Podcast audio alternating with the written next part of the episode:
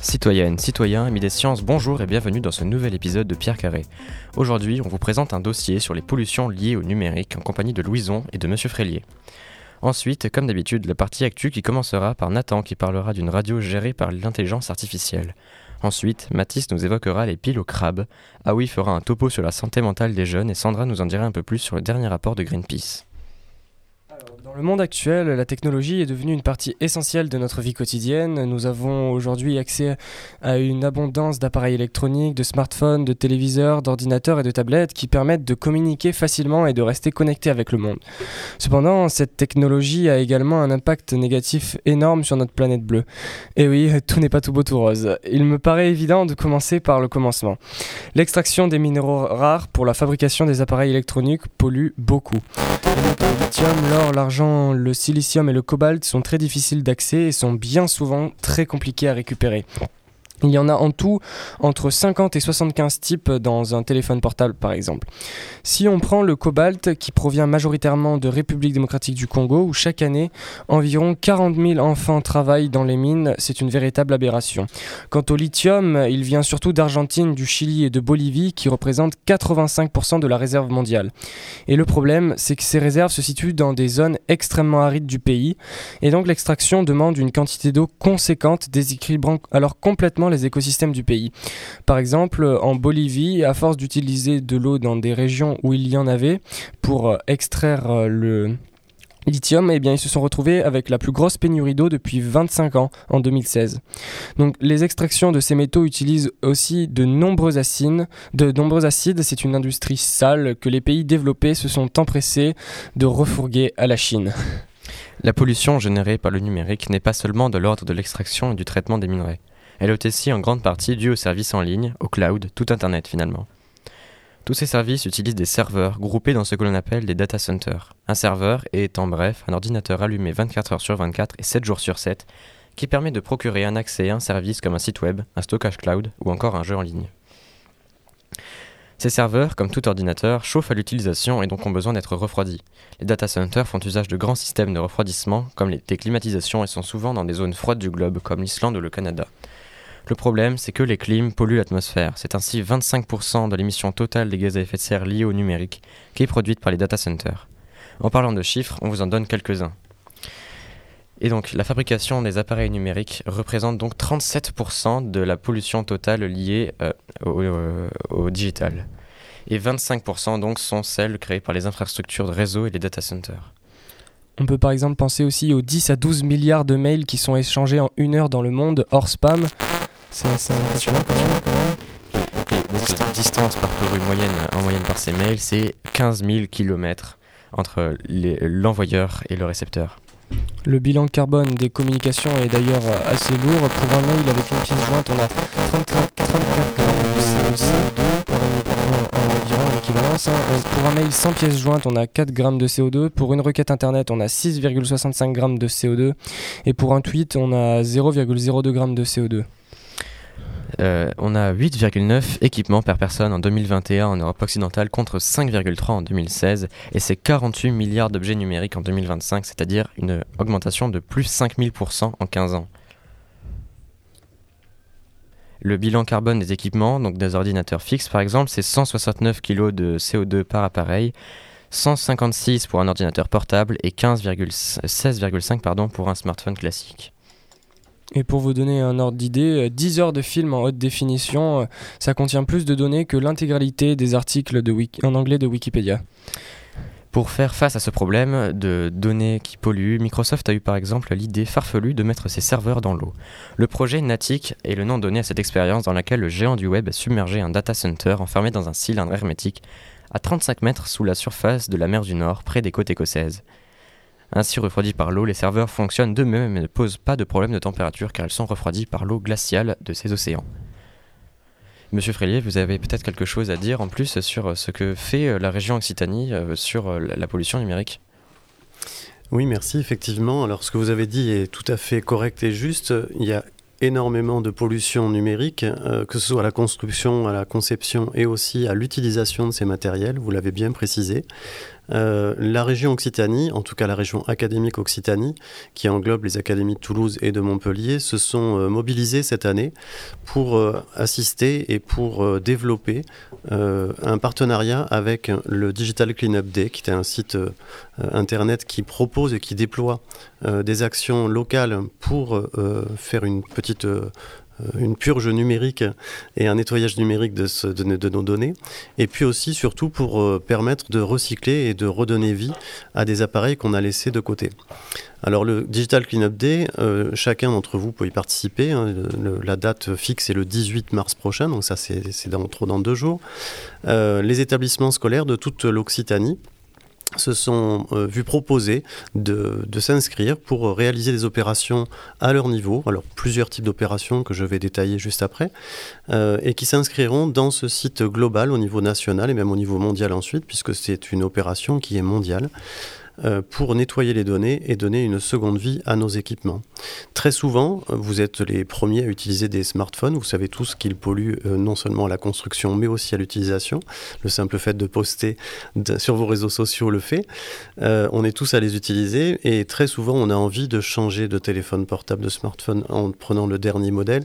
Vous savez bien qu'en prenant le dernier modèle, vous allez participer vous aussi à la, chaîne de production, mais votre ancien smartphone n'est pas pour autant euh, totalement désuet ni euh, inutilisable et très souvent il termine dans un tiroir de votre chambre ou de votre, de votre maison avant d'être soit euh, laissé de côté, soit remis éventuellement au rebut.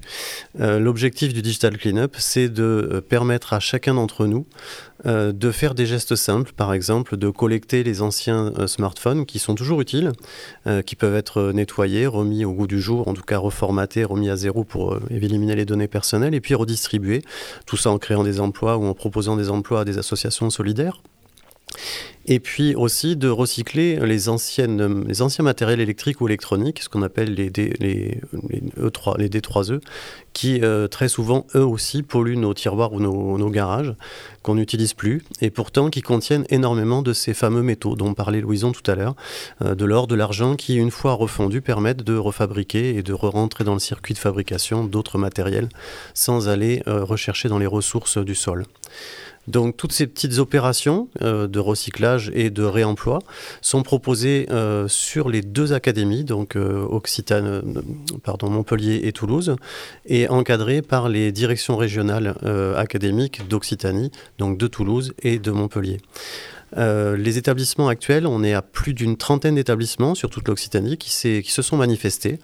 Euh, ça fait plus de 16 000 personnes, élèves et personnels confondus, euh, qui s'engagent, en tout cas qui s'engagent à déjà s'informer, puisque le premier objectif, c'est de s'informer, et puis de mettre en œuvre des possibilités de recyclage, de nettoyage. Alors j'ai parlé du recyclage. Au lycée Prévert, vous avez à disposition jusque vendredi soir deux boîtes.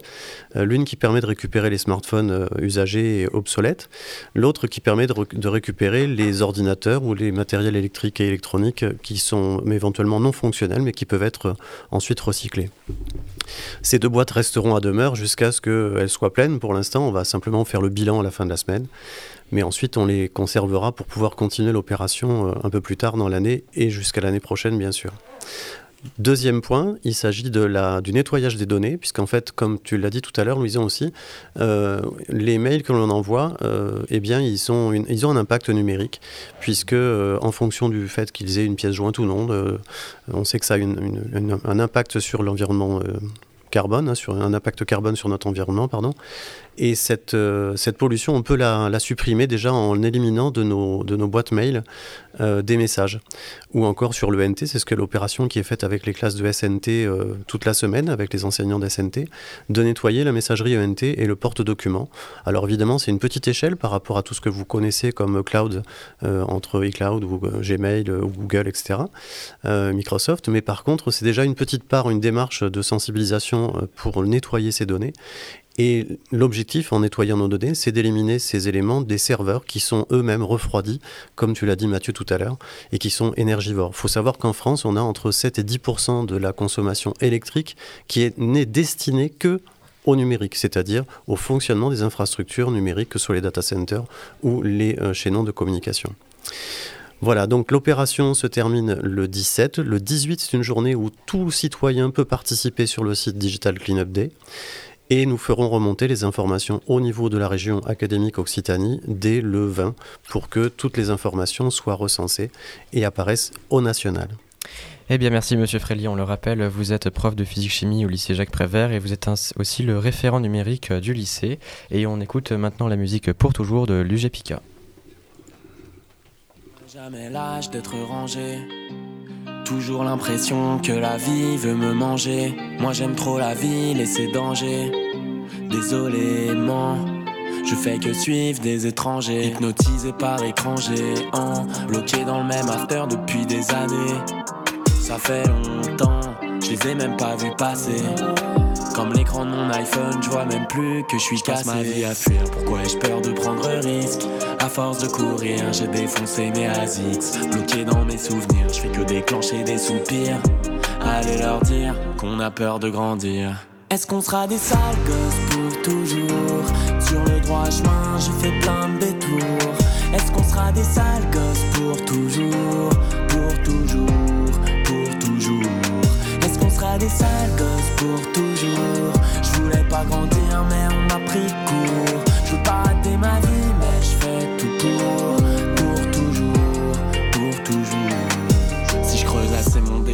Je trouverais peut-être du pétrole. Persuadé que je pourrais tout faire, mais qu'il y a sans doute mieux à faire. Y'a pas que dans mes pensées que je me perds, je risque d'exploser en plein vol. Je serais incapable d'être un bon père, j'y pense en zonant comme un phare. Je cherche de nouvelles couleurs où tout est terne, j'abandonne dès qu'il faut remplir un papier soit elle ou une autre, je vais les perdre.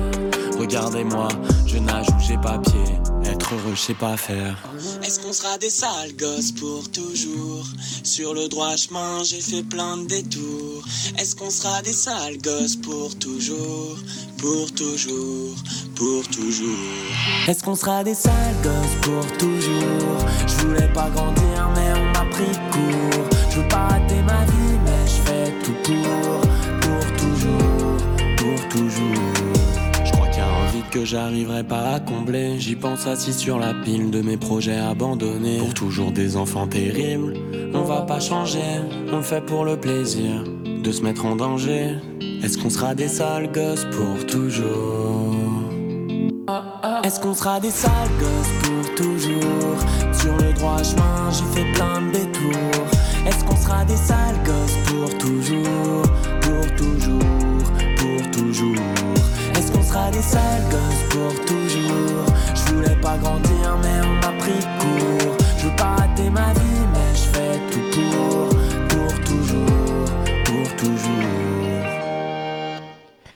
C'était pour toujours de l'UGPK et maintenant on passe à la partie actu.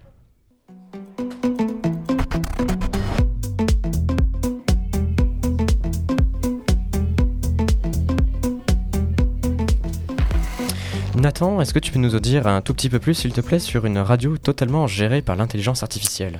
Eh oui, alors, euh, bon, on a tous entendu parler dernièrement de, de ChatGPT, je pense. Et euh, au-delà de tout ce qu'il savait déjà faire, ben maintenant, ChatGPT devient également un animateur radio. Voilà.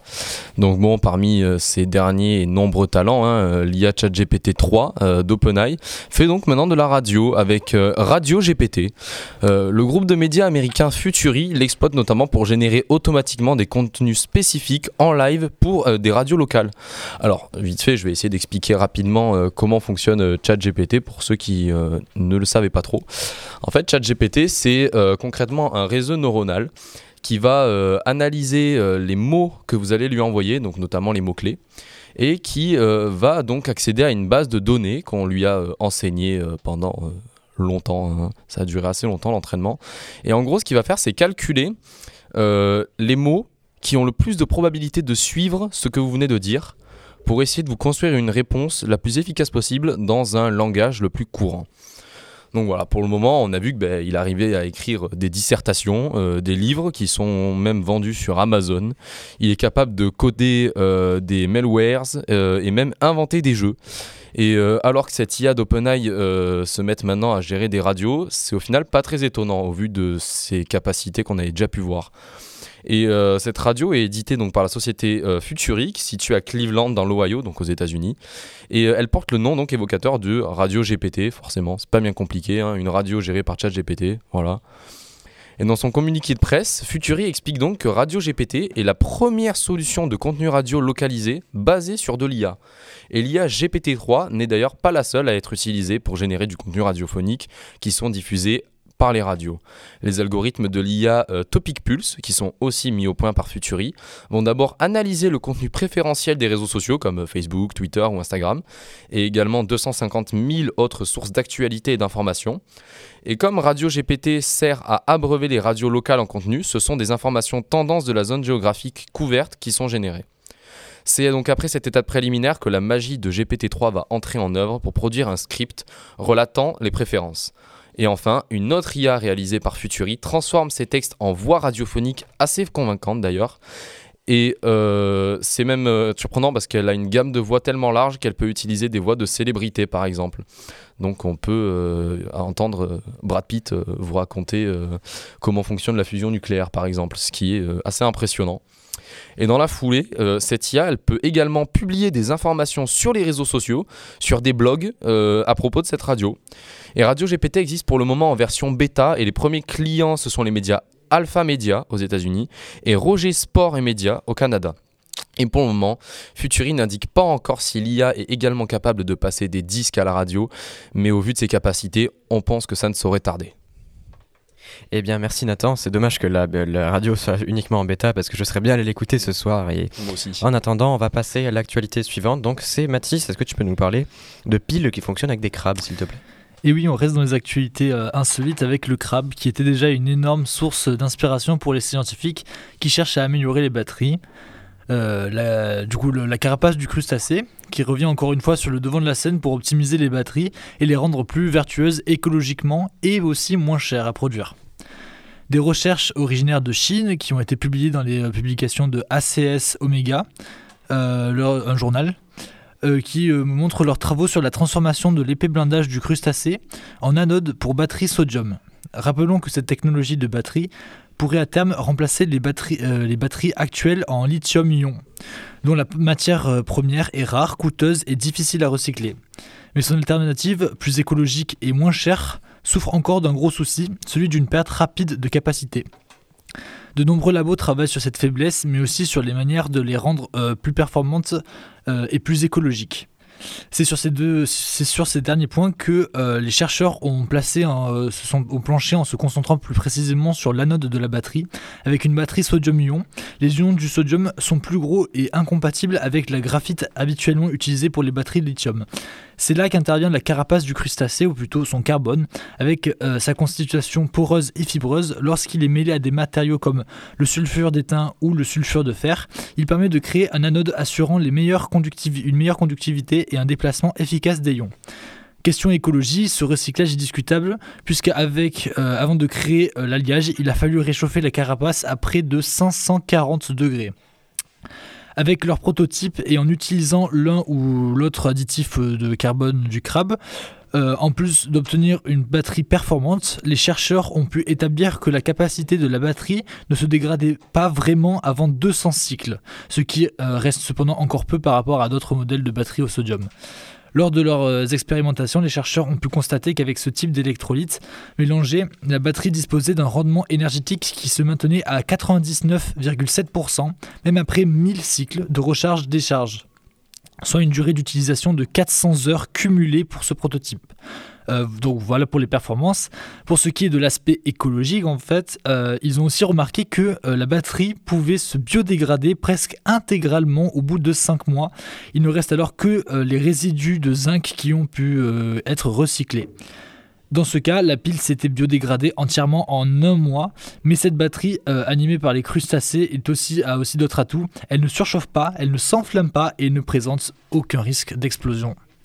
C'est une batterie qui va vraiment révolutionner le monde si elle aboutit euh, un jour. Et en attendant, on va écouter un sujet qui, euh, qui pose beaucoup de questions en ce moment et qui préoccupe pas mal la santé mentale des jeunes. Et c'est Aoi qui va nous en parler. Alors en effet, la santé mentale des jeunes est une question de plus en plus préoccupante, car euh, celle-ci euh, est aussi euh, de plus en plus prise en compte et donc elle montre que les jeunes ont de plus en plus de troubles mentaux. À l'échelle mondiale, un jeune sur 7 âgé de 10 à 19 ans, soit 13% des jeunes, est atteint de troubles mentaux. Parmi les plus fréquents, la dépression, l'anxiété et les troubles du comportement. L'adolescence est une période cruciale pour le développement émotionnel est donc important pour le bien-être mental, mais de multiples facteurs influent sur la santé mentale. Notamment la pression pour se conformer à la majorité, l'exploration de l'identité, mais aussi la stigmatisation des autres, euh, l'exclusion qu'ils peuvent vivre ou bien euh, leurs conditions de vie. Tout cela rend les troubles émotionnels fréquents chez les adolescents. Les troubles anxieux avec euh, des crises de panique ou des inquiétudes excessives sont les plus répandus, touchant 3,6% des 10-14 ans et 4,6% des 15-19 ans. Le second trouble le plus répandu est la dépression, touchant 1,1% des 10-14 ans et 2,8% des 15-19 ans. Ces troubles ont aussi un fort impact sur l'absentéisme et le travail scolaire. Et bien sûr, la dépression peut mener au suicide. Les troubles du comportement sont eux plus fréquents chez les jeunes adolescents euh, que chez les adolescents plus âgés. Par exemple, le trouble déficit de l'attention et hyperactivité, le TDAH, touche 3,1% euh, des, jeunes ados contre euh, seulement entre guillemets 2,4% euh, des, adolescents plus âgés.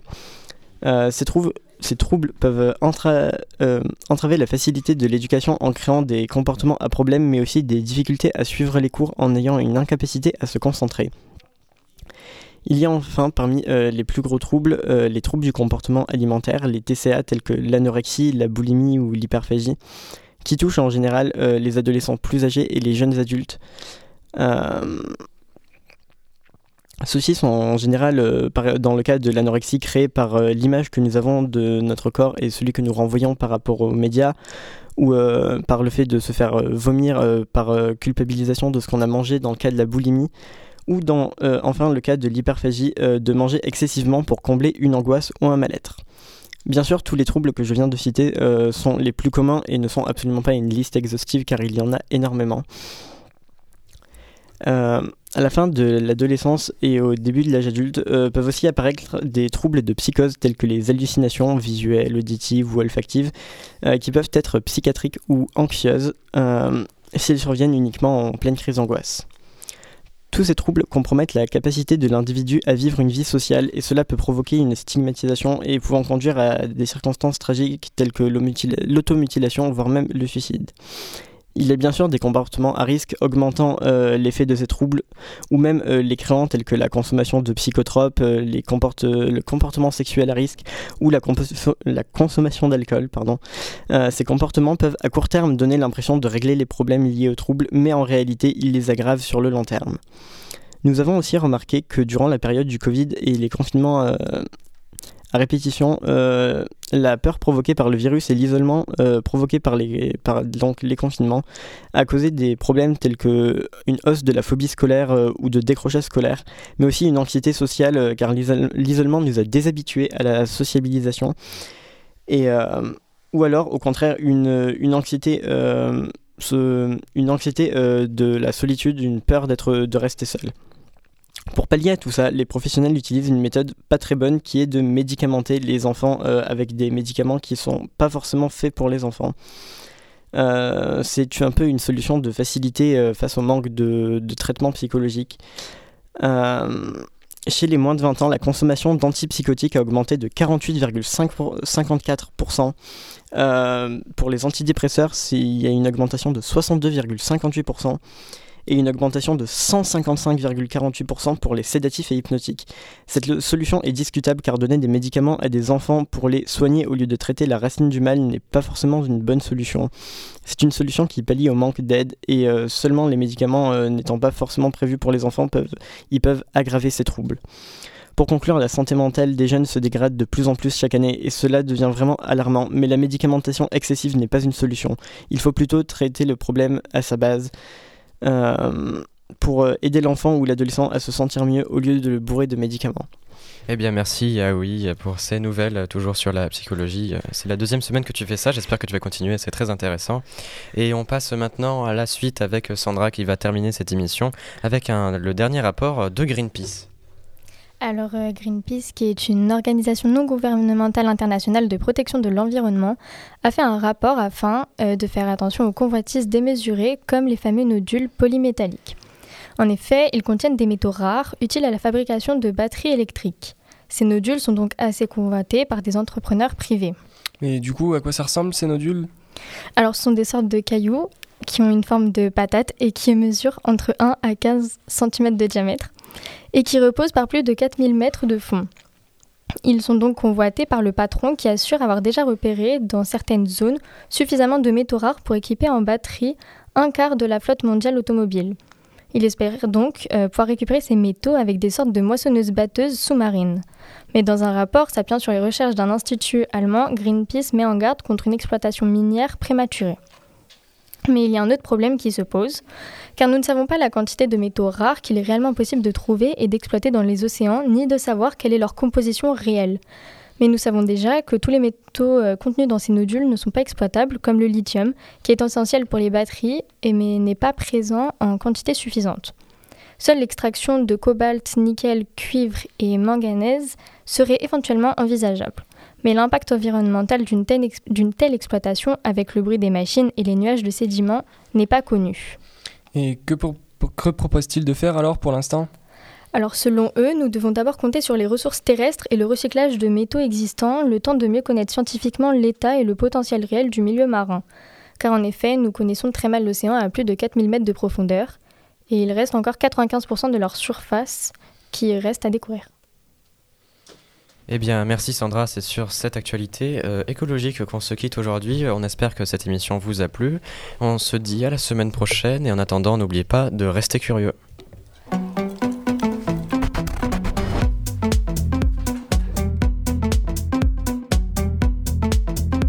Vous écoutez Bangarang.